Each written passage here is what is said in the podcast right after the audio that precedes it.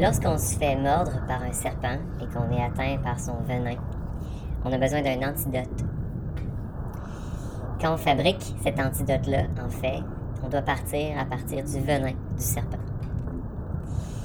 D'une certaine façon, le remède et le venin, le poison et l'antidote sont euh, intrinsèquement liés.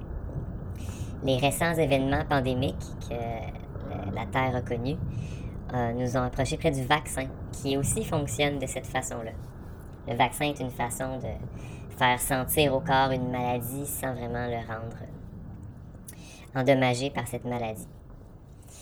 De cette même façon, la toxicité masculine m'a beaucoup intéressée dans la manière où, en fait, depuis cette idée-là du remède et de l'antidote et du poison, je me suis dit qu'avec ma créativité, j'étais peut-être capable d'imaginer une façon de présenter des choses toxiques, mais au degré suffisant où elles sont, elles sont devenues un remède. Elles sont détoxifiées. Le regard masculin, appelé le male gaze en anglais, est une chose qui m'intéresse parce que c'est le regard que j'ai et c'est le regard dont j'ai entendu la critique. De la même façon, je me suis sentie interpellée euh, dans ma créativité à trouver des manières de détoxifier ce regard de l'intérieur.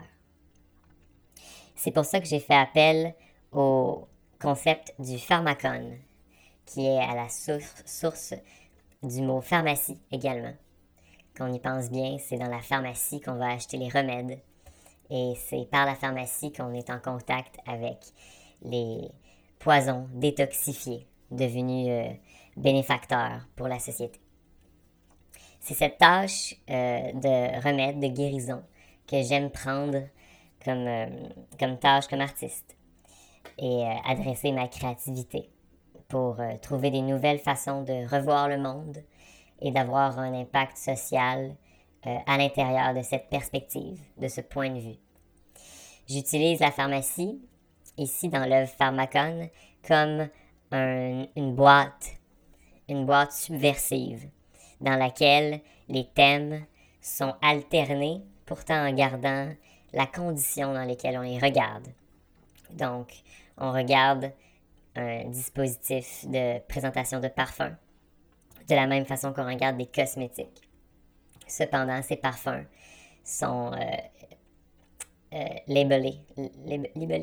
au nom des, euh, de musées du réseau des arts actuels afin d'adresser un, un champ plus loin de, de ce qu'est l'esthétique, de ce qu'est la cosmétique, d'adresser en son fond quelle est l'activité de la beauté dans la culture québécoise présentement, qui l'organise, qui l'administre et quels sont, quels sont ses, quels sont ses déploiements, quelles sont ses actualisations.